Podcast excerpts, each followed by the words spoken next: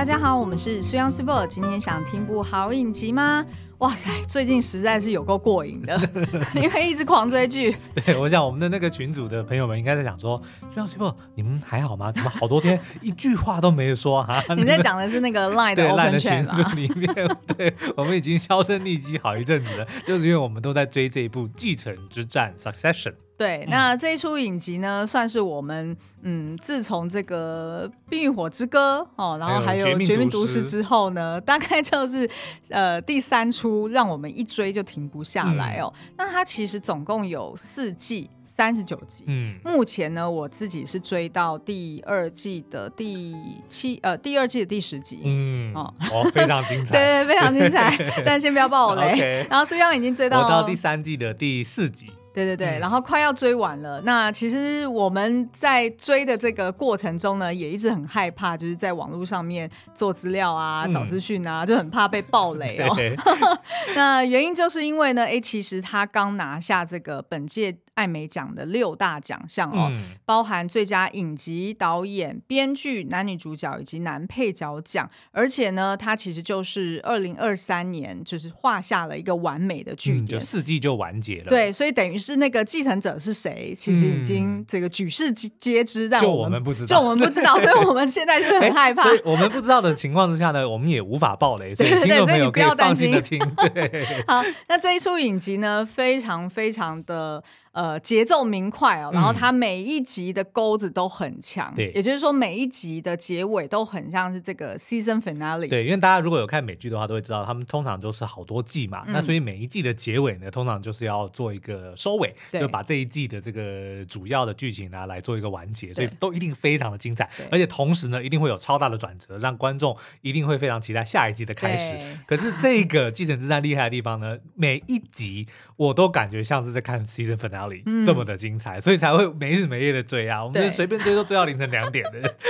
好，而且呢，我觉得这好，我们先讲一下它。呃，简单来说呢，它的故事就是在描述呃这个 Roy Family，嗯、哦，他们就是呃一个传媒公司，好、嗯哦，那它底下有三大企业体，对，分别是媒体，嗯，然后呢就是游轮、渡轮，对，然后跟游乐园，对，游乐园，对。那所以像这种娱乐性的公司呢，呃，其实它跟政治哈，或者是跟其他的产业，嗯、呃，还有其他的新闻报章杂志，其实都有互相 overlap，就是说互相重叠，嗯、然后也有很多的这个呃底下的利益交织哦。对。那所以其实它也牵扯到就是美国政府啊，或者是选举啊、国会啊等等的一些议题。那基本上呢，你可能乍听之下会觉得说，哇，那很高大上哎、就是感觉好像就跟我们一般的生活不太有关系。嗯、但其实不会哦，因为我们看了之后发现说，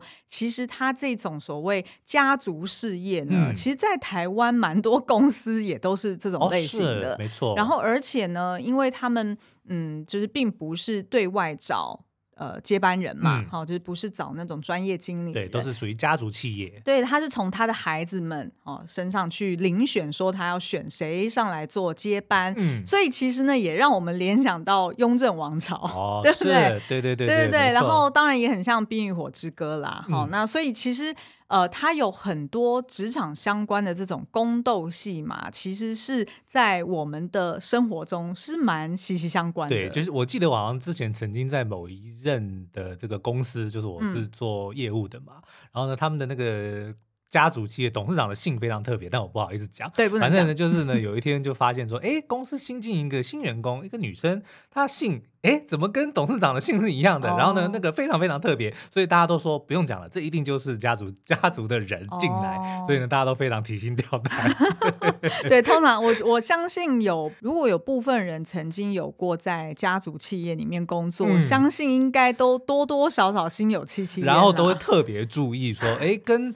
谁是谁的什么什么一样的人，你就要特别的留意。或者是他可能是他外面生的孩子，所以是跟妈 从母姓，但是其实你要注意，他好像是谁谁谁的孩子。然后你也一定有遇过那些，比如说年纪轻轻或者看起来没什么了不起的，怎么就能够坐那么高的位置？怎么就突然空降进来？然后下面的就在讨论说他一定是老板的谁谁谁。好，那那我觉得这出影集呢，它很厉害的，就是说这种传统的职场宫斗，嗯、哼大家就会觉得是比较偏。偏通俗一点的嘛。可是呢，它其实在里面是呃，它的这个执行的方式，其实我觉得是非常完美的。第一个包含是呃，它有非常多的群戏。嗯哼，哦。他的群戏拍的可好了，对，嗯、也就是说，就是呃，这至少一场可能就是五六个人以上，然后现场大家互相丢接球，然后表情有非常多的那种细微的心路历程，嗯、就不是只有对白，或者说只有剧情的推动。嗯，刚刚 Super 讲的，光是人的一个表情、一个眼神，甚至他站的位置，其实都大有深意。嗯、对，嗯、然后在另外一个呢，我觉得很厉害就是。呃，至少我看到现在第二季，虽然看到第三季，嗯、我们都没有看到有回顾的场景。哦，对，除了片头，嗯以外，哦，片头不能算、啊。对对，他他从来不用任何的回顾，我觉得这是一个非常。厉害的编剧才做得到的事情，就他交代事情，他不透过回顾，对，他不透过 flashback，嗯，他就完全是透过用讲的，或者说用人的这个一些行动，对，然后让你知道说，或者让你去猜测说，他到底是经历过什么东西，嗯，才会有目前现在这样子的处境，或者说这样子的个性哦，嗯，他完全不用任何的回顾，对，所以其实我觉得光是呃这两点，然后再加上呃演员的呃非常精彩的。表现哈，嗯、那再来就是他的每一集的这个钩子非常的强，所以。基本上真的是停不下来啦，就是接下来这两三天，我希望我可以赶上你的进度，然后我们一起把这个完结篇给看完哈。而且听说是神完结，是对，所以并不用害怕。好，那我们接下来是不是请苏央介绍一下，简单介绍一下第一季前两集的一个前情提要？所以就算你没有看过《继承之战》都没有关系，因为我们今天想要聚焦在这个家族事业里面的六大角色。OK，嗯，好，那反正呢，一开始。就是我们的这个大家长哦，他叫做 Logan，那他就有一天把他的这四个孩子都找来了，然后呢就要教他们签署一个文件，就是想要把他现任的妻子，也就是这几个孩子算是继母吧，但因为他们妈妈还在，而且似乎好像跟他爸也是没有。反正他们，反正他们婚婚姻关系不重要。反正呢，就是他叫四个儿子签署文件，说要希望把新的他的现任的这个妻子呢纳入他的遗嘱信托里面哦，而且呢还要给他董事席位，还包括自己的那一席的董事的席位，在自己死后都要给他。那这对当然对孩子们来讲说是一个晴天霹雳嘛，等于说，哎，那如果老爸过世之后，那难道所有都是由继母来决定吗？那他们怎么办？对不对？所以呢，他们就是有点抗拒哦，那就导致呢，哎，老爸。其实是在这个飞机上面，算是应该有点被激到、被气到，所以就心脏病发作，然后呢就陷入了昏迷。嗯、那老爸一昏迷，当然这整个帝国就陷入了混乱嘛。对，所以呢，这个几个孩子们当然除了真的有关心老爸之外，当然也很在乎说，哎，那这个是不是他们的机会？对，谁要来接班？对，哎，所以就开始了一些有私底下的，或者台面上、台面下的动作都有哦。那但是没想到呢，哎。过了没多久，第二集老爸就醒来了。对，那醒来之后呢，当然因为在老爸昏迷的过程中，就是有比如说孩子们做了一些事情啊，继母做了一些事情啊等等的，就哎慢慢的让老爸就是诶可能察觉说，哎目前现在的情况可能跟当初预期的不一样，嗯，可能他原本想的继承人并不适合，所以呢就才会呃让。后续的这些剧情能够有这个空间来发展。嗯，好，那我们就先从这个最核心的人物，也就是这个老爸 Low 跟 Roy 来介绍好了。嗯、那我会说，他其实基本上就是一个暴君啦。你就想象你曾经待过的公司里面那种 会突然就是呃飙脏话啊，或者是摔东西啊，或者是情绪阴晴不定的这种老板，他基本上对他就是这种人哈。所以其实他的公司呢，其实也是用这样子强人政治的方式去经营，所以等于是。在他身边的这些高阶主管呢，每一个都马是唯唯诺诺，嗯、都是只看这个 Logan 的这个呃眼神，或者是看他的脸色在过日子哦。那这个 Logan 呢，他是非常的老谋深算哦，他甚至可以说是呢爱无能，嗯。也就是说，他对于他的孩子们，其实也都是在算计，也都是在挑拨离间，希望他们彼此之间可以互相竞争。嗯，不管是竞争要赢得呃这个老父亲的爱，或者是赢得老父亲的这个金钱跟权利哦，嗯、他都希望去 manipulate 身边的这样子的人，嗯、可以都为他一个人服务。对，好，那他之所以会这么的爱无能呢？其实，在剧情中我们也可以看到说，猜测出来说他呃。呃，小时候他是在苏格兰长大嘛，他苏格兰出生，后来去了加拿大，然后才辗转来到美国。对，嗯、所以他其实童年呃的生活应该非常的颠沛流离哦，嗯、而且看来呢，他好像是曾经有受虐待过，嗯、就是被他的呃这个叔叔曾经毒打过，所以这个 Logan 的背上其实都是伤。那我们也在这个剧情中看到说，他为什么会对他的孩子们好像是。不是真的像一个慈爱的父亲那样子。嗯、其实我觉得某种程度，他也是在嫉妒他的孩子们。嗯，呃，一出生就获得金，就有获含着金汤匙出生，然后就过得非常好，非常呃，就是没有呃，就是物质很富裕的生活，很容易就得到了老父当年没有的东西。对，所以其实我觉得这个爸爸很矛盾的，就是他在嫉妒他的孩子。嗯，所以他会。有点觉得说，你们怎么这么不知好歹，不知感恩的家伙，对，不知感恩的家伙，然后一天到晚还要在我身边吵来吵去。嗯、可是殊不知，其实是他这个 Logan 他自己本身是爱无能的，嗯、他没有办法真诚的，或者是说真实的面对他内心中的感受，所以他时常都是透透过那种怒骂，嗯呃，或者是愤怒来掩盖他自己内心中真正的情绪。然后再加上，因为他的事业非常成功，他真的是富可敌国，对，所以他。也习惯了，他要什么东西，他都可以用钱换到、买到，嗯、包含了爱，嗯、包含了不管是他妻子的爱，或者说孩子们的爱，嗯、所以他也不怕得罪这些人，因为反正呢，今天你不高兴，我明天我就用一个什么条件来换得你的，嗯，对，就是就是用，嗯、对他就是习惯，就是用钱或权去做交换。那另外一个特色，我觉得就是呃，他比较那叫什么，就是呃，他所信念的一个。一个价值观叫做 “What you don't know can't hurt you”，、哦、就是你不知道的事情呢，就不会伤到你。对，所以其实他在经营事业，或者他在呃，就是照顾这个家庭，他都是用这样的方式。他就是有一点像是，哎，那是什么心态啊？骆驼还是什么？鸵鸟心态。哦，鸵鸟心态 不是有个“驼”字就可以了？对，鸵鸟心态，嗯，就是他会觉得说，我宁可不要知道你们。很受伤，或者是你们不、哦、呃，你你们在盘算什么，或者是你们怎么样怎么样？就我宁可都不要知道这些事情。所以他就连这些呃，他们的真心的感受，他都不想要知道。我只要看到你表面上顺从，那就 OK 了。嗯、对对对对对，嗯、所以等于是说，他其实是一个非常脆弱的人哦。是那但是呢，对他来说，呃，他在。就是从一开始他生的这个病哦，大病初愈之后呢，嗯、其实他要面对的难关或者是风险其实更多的。对，除了他自己本身的这个呃，他童年的创伤，然后以及他爱无能的呃所引发的这个家族呃彼此之间的这个。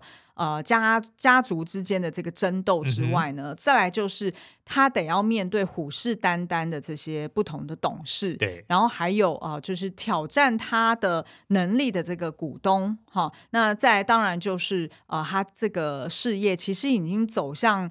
呃，我会说是夕阳，嗯、对夕阳产业了，因为他是做传统媒体的嘛，那他的这个收视群也都是年纪比较偏大的，然后再加上他自己其实是非常不了解外面的这些社群媒体或者新媒体，嗯、所以其实他已经是嗯。呃他所了解的就是说，他的这个产业，他的公司大概在做个四五年就差不多了。嗯、所以其实他也曾经一度想过，说我是不是就干脆卖掉算了？对，所以其实，在他的状态就是内外交迫啦。嗯、一方面就是呈现整出影集，就是在呈现说他这个家族之间的这个呃分崩离析，嗯、然后又有人抢着要接班这个烂事业哈对。然后但是呢，哎，在外面又有一大堆的这个就是虎视眈眈，对，豺狼虎豹，所以等于是。是说这个老先生他要怎么走过这一段历程？好、那其实我觉得看到他，我是会联想到我们以前我们两个人曾经一起共事的那间公司的那个老板，哦、因为他的。那个老板也是比较偏向强人政治，嗯、就是我觉得好像台湾的一些传统产业其实是蛮多，而且他们都是因为白手起家，所以非常的自负。对他非常，都认为说自己真的是不可一世。而且他们的确是因为他们的经验很深厚，嗯、所以他们的确是非常相信自己的直觉。对，他会认为说，我不需要告诉你，我做这个呃行政决定，对，它背后逻辑是什么。对。因为呢，根据我的经验或者根据我的直觉，这样就是对的。嗯、对，所以变成说他也没有办法培养班底，因为大家并不知道说，那你的这个直觉是怎么来？我我怎么跟你学直觉？然后他就会跟你讲，当你质疑的时候，他就直接 top down 你说，你就做就对了，对，你就做就对了。嗯、而且也因为他们可能因为这个事业就是他的 baby 嘛，嗯、然后他从从就是一开始他什么都没有，哎，白手起家，呃，打造出现在这个帝国。他的确是会呃是最焦虑的人，嗯、所以呢，他也很难去控制他自己的情绪，突然就会大吼大叫，对不对？你还记得我们以前 在那个就是呃办公室。呃，基本上动不动就会听到最里面的房间，嗯、如果他在骂人或者是他在发飙的话，我们都听得到，然后就会知道说啊，接下来这个皮绷紧一点。嗯、对，然后如果有这个有幸，还要叫有幸哦，就是去跟这个大老板见面的话，嗯、你要确定椅子只能坐三分，对对，然后一定要正襟危坐，而且他会在里面狂抽烟。对，我们都说那个地方叫月球啊，去月球 吞云吐雾。而且其实呢，我觉得可能就是。是因为在这样子的环境里面，嗯、其实我会发现，接下来我们要介绍这几个角色呢，他们只要不管是家族里面，或者是呃这个事业本身发生什么事情，嗯、他们都会说：“天哪，天崩地裂了！对啊，世界要崩坏了！”就是他们已经好像他们的大脑或者是他们的这个 vision 啊、嗯、视野已经被制约到说。他的人生就是这间公司，他的世界就是这间公司。对，然后这个老爸爸就是他们的神，嗯、这个这个老板就是他们的神。所以其实我会觉得说，这个 Logan 他其实也是对他的员工或者对他的孩子们，他都是采取那种让你产生认知失调的一个、嗯、一个一个。掌控你的心态的一个方式，对，在有限度的这个控制之下呢，有自主意识，但是基本上还是要听从我的无上意志。对对对对对对对。好，那接下来我们来介绍一下他的长子好了。嗯、他的长子其实是第一任老婆，对，他的第一任老婆应该是过世了，很早以前就过世的。嗯，那我会说这个长子是一个外星人哦，他叫做 Connor 啊、嗯哦，那非常的可爱。基本上呢，他就是呃自己在外面管一个庄园、嗯、哦，然后管管一个牧场。对然后时常异想天开，呃，动不动就去投资一个舞台剧哈，嗯、然后要不然就是去买拿破仑的洋剧 标本，对，然后要不然就是做一个呃历史的 podcast，、嗯、呃，然后现在呢，哎，他又想要选美国总统，而且他觉得他应该做得到。突然有一天就觉得他可以改变这个世界，这个国家，他要当美国总统。对，对，那他为什么会这么的 everywhere？、嗯、就是有一点搞不清楚状况。其实我觉得就是因为他。可能从小到大，其实就是被他爸爸用那种我不知道煤气灯效应还是怎么样，嗯、就是去掌控他的孩子。对，所以基本上他的孩子也知道，说我也没有办法，我没有办法。逃离这个姓氏，嗯、我也没有办法去做什么。那反正我就是 go with the flow，我想要我想到什么我就做什么。但这个 Connor 其实虽然是大哥，但他其实从来都没有想过接班，所以他其实是三个、嗯、四个孩子里面最没有野心的。对，而且他时常呢，就是都会说，呃，你想要。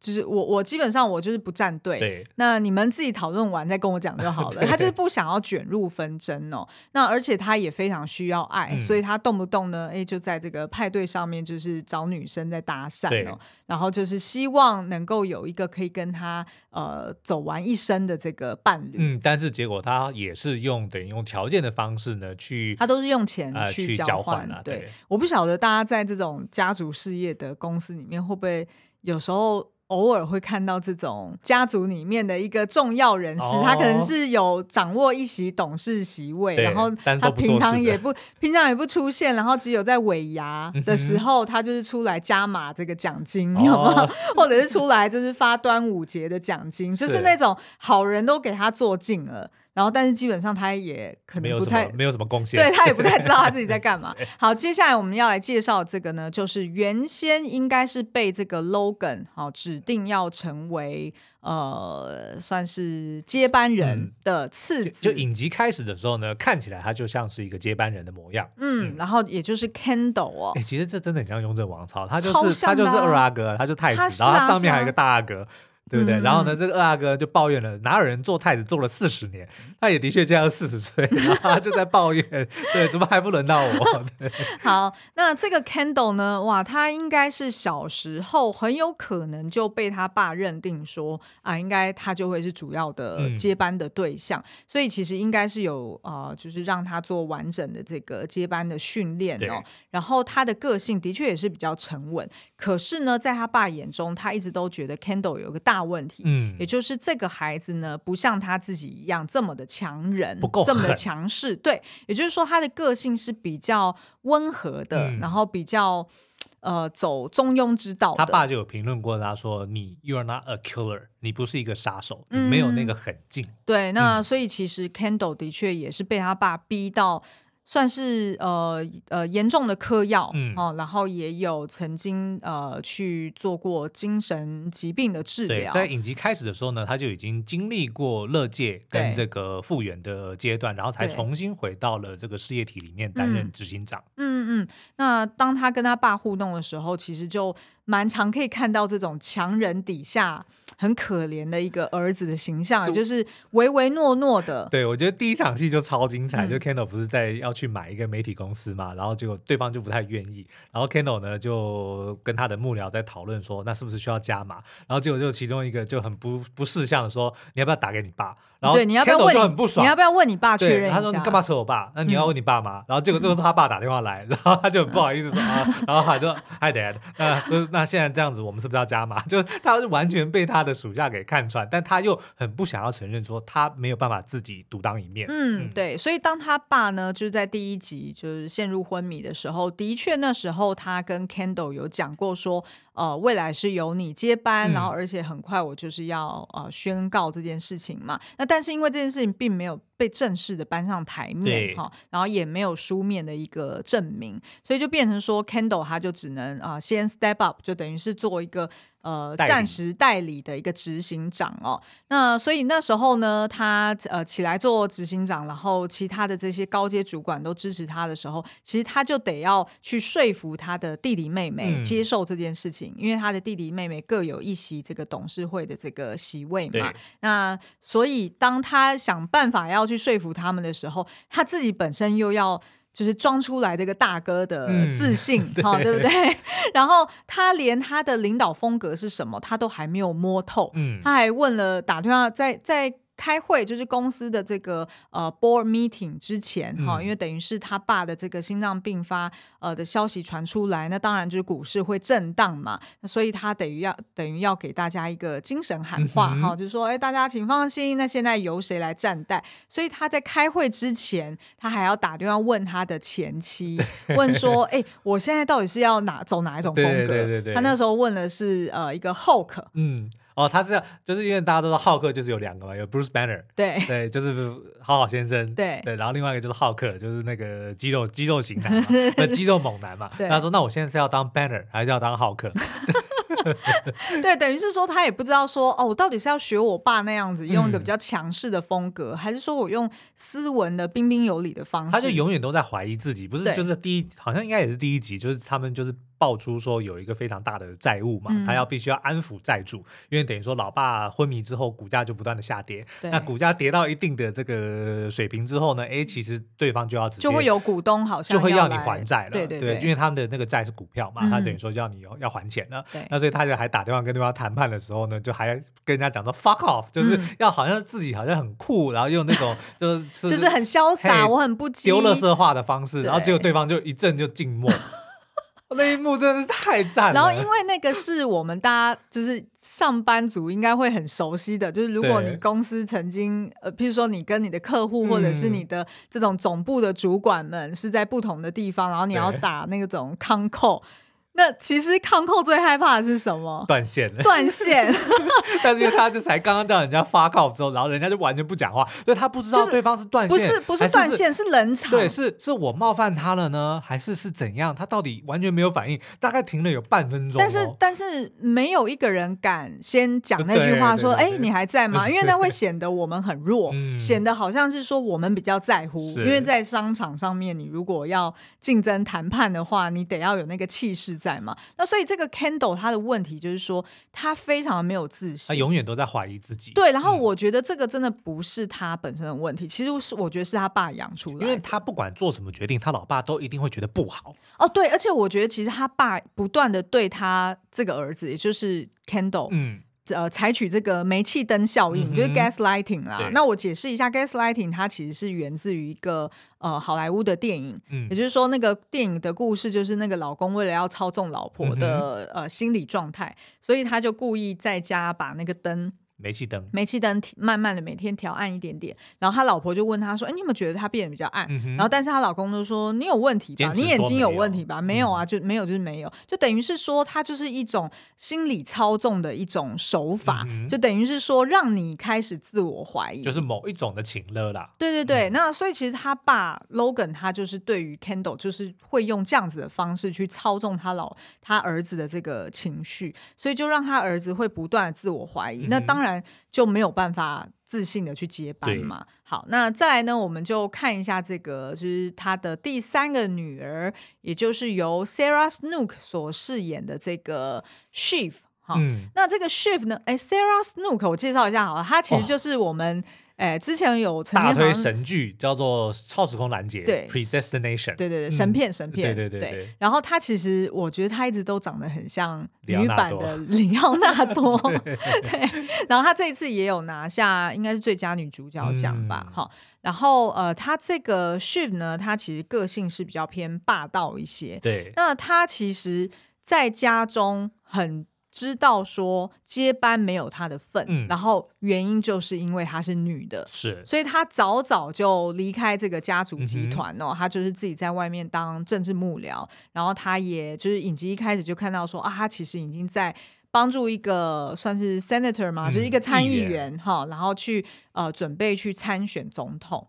那所以其实他本来是这样子的一个呃，想说我自己在外面发展就好了，对。然后但是没想到就是他爸发生哎生病的事情，然后他看到他哥跟他弟弟哎都在争夺上位，而且这两个人根本能力都不及自己哦，嗯、所以他就会觉得说凭什么他们两个可以一个拿 CEO 一个拿 COO，结果我什么都没有，嗯、他就觉得更不公平嘛。然后再加上后来呢，哎当然就是呃家中发生一些事情。然后，所以他爸爸其实是有意指派呃，Shift 可以来接班的。那可是呢，就因为 Shiv 发现说他有机会了，嗯、那这时候他就自乱阵脚。他的野心一展露出来的时候，反而被看破手脚。对，没错。那这个 Shiv 呢，他有一个老公哦，也是在这个集团里面上班，就叫做 Tom。大家看到他的时候，一定觉得好眼熟，到底在哪里看见呢？就是他一开始油条的，在那个嬉皮笑脸的时候，你可能会觉得认不出来。嗯、可是他偶尔在老婆面前会露出一种很哀怨、很深情，很深情的表情，说：“啊，这个表情我在哪见过？”没错，他就是《傲慢与偏见》里面的 Mr. Darcy。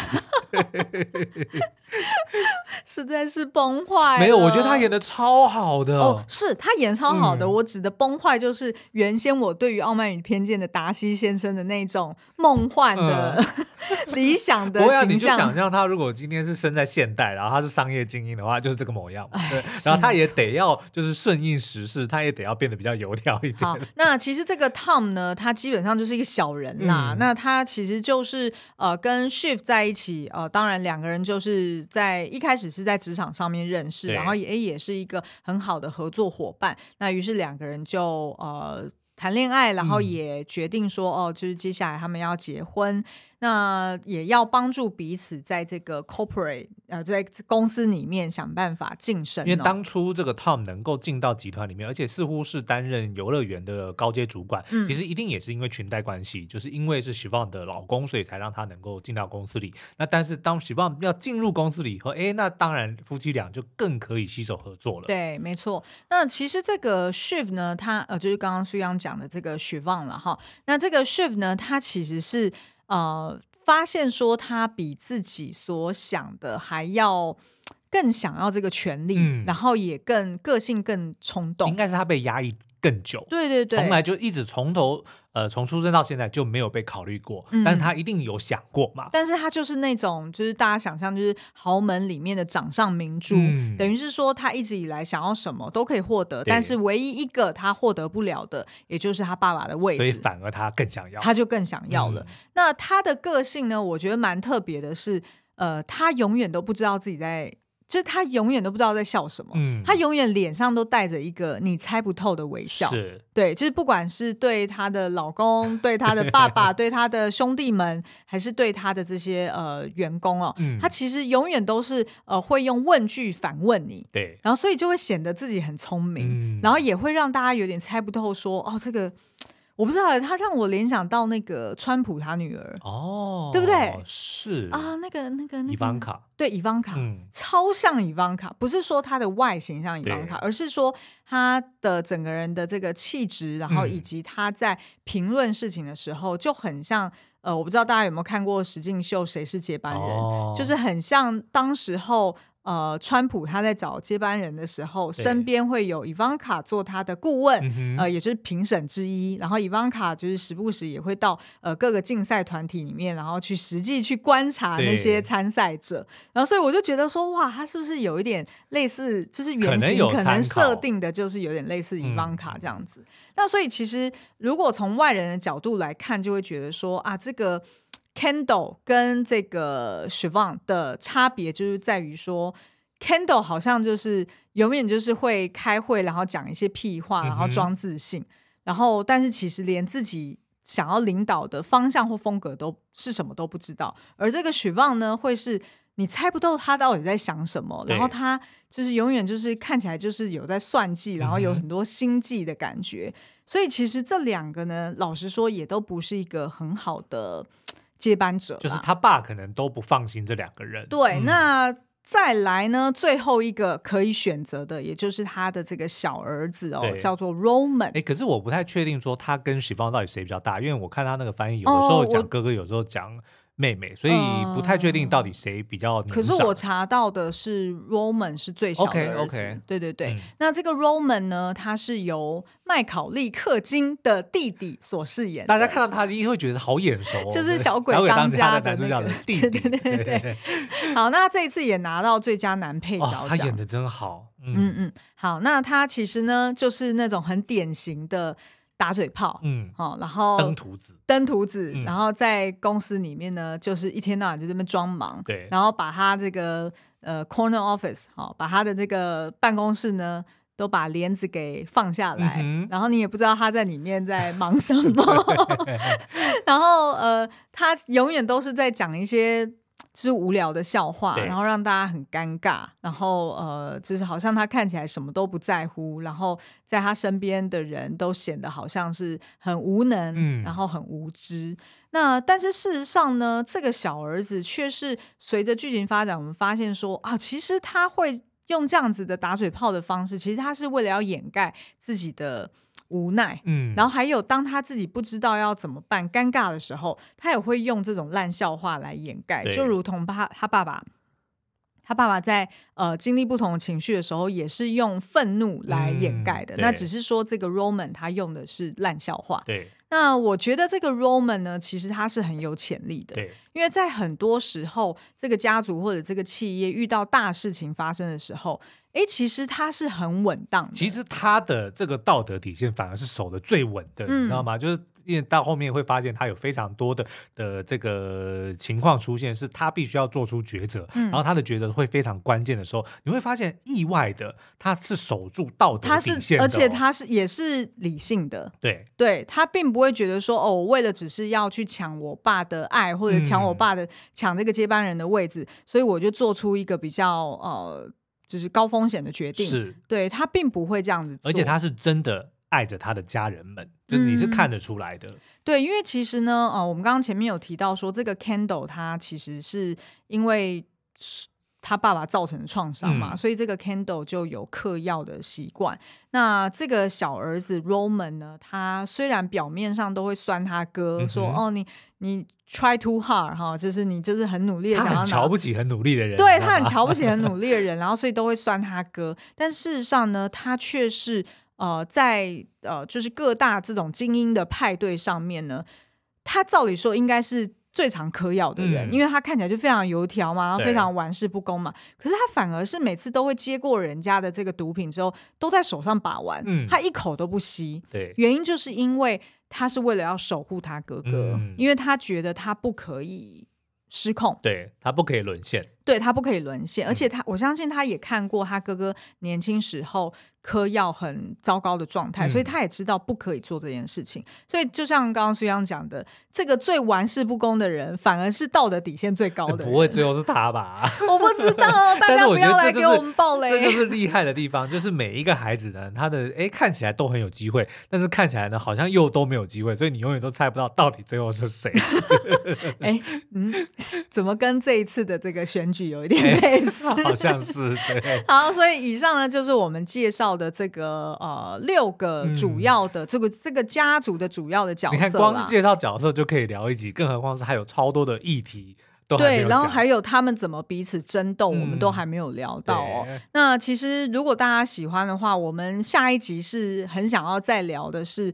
这个家族事业里面的高阶主管，嗯、也就是局，也就是局外人啦，就是不是这个 family 里面的人。嗯，哦，大家就想象，就是你如果在这种公司上班，你好不容易爬到这个所谓 CFO 啊，哈对，就是或者是爬到呃，就是营运长啊等等的这样子高阶的职位，你要怎么样才可以在这个家族里面的争争争斗关系里面游刃有余哦？我觉得这非常的困难。嗯、对，那这几个角色其实也是我们很想。然后介绍，然后也有一些呃他们的呃职场生存歪道。